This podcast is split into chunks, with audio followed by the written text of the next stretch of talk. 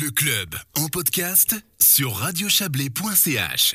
Et on termine avec une exposition à l'espace Art Lausanne qui célèbre l'art et le talent d'un grand caricaturiste et dessinateur de presse, Raymond Burki, que les lecteurs de 24 heures ont accompagné pendant de longues années et décédé en 2016. Une belle rétrospective lui est consacrée euh, aujourd'hui et vous êtes le commissaire de cette exposition, Philippe Duvanel. Bonsoir.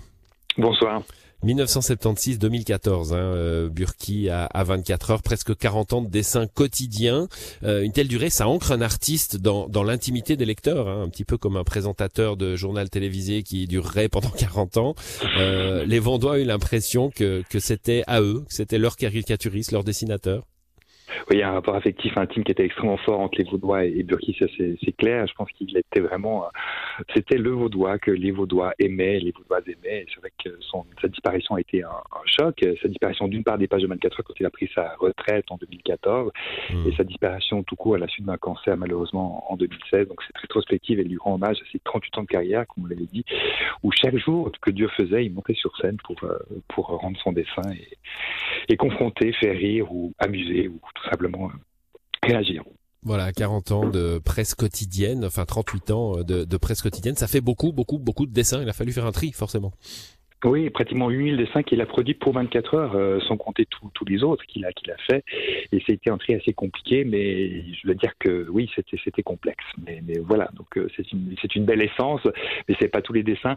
Par contre, effectivement, la Fondation Trait qui produit l'exposition a créé une plateforme et qui sera lancée au mois de mars, qui permettra de retrouver l'ensemble des 8000 dessins euh, par simple recherche par mots-clés ou par date. Voilà, donc mais l'exposition présente des origines. C'est une différence. Mmh.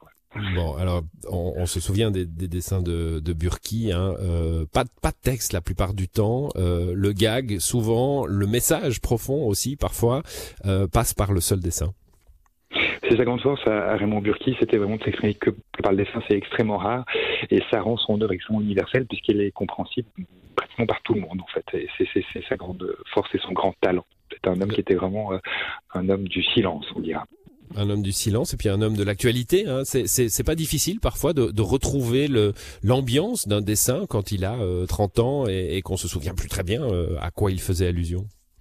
Alors effectivement, il y a des dessins qu'on a écartés de l'exposition parce qu'ils sont difficiles à comprendre. Il a fallu beaucoup les expliquer. À l'époque, bah, évidemment, Burki euh, présentait ses dessins dans 24 heures. Ça illustrait un article où ça accrochait la une.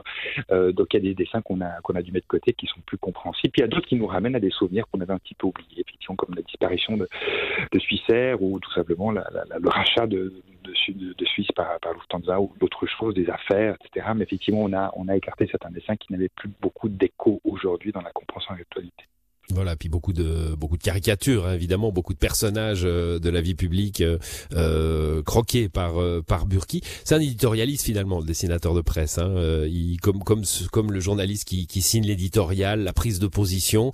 il y a un édito du dessin de presse avec un, un Burki là en l'occurrence, qui aimait bien se mettre du côté des plus faibles, qui aimait bien dénoncer parfois.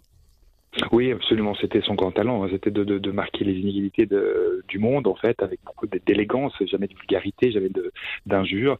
Effectivement, je pense qu'il était un grand éditorialiste. Pardon.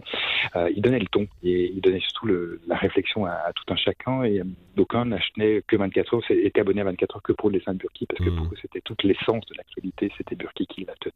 Voilà, ben Burki euh, à l'espace Arlo jusqu'au 10 avril, euh, c'est à Lausanne l'espace Arlo et ça vaut la peine de se euh, bah, de se replonger un peu dans, dans le talent de cet homme-là. Merci à vous Philippe Duvanel, bonne soirée. Merci à vous, belle soirée. Voilà, c'est la fin du club à l'édition ce soir. Joël Espy, Quentin Fray et Guillaume Abbé, bonne soirée.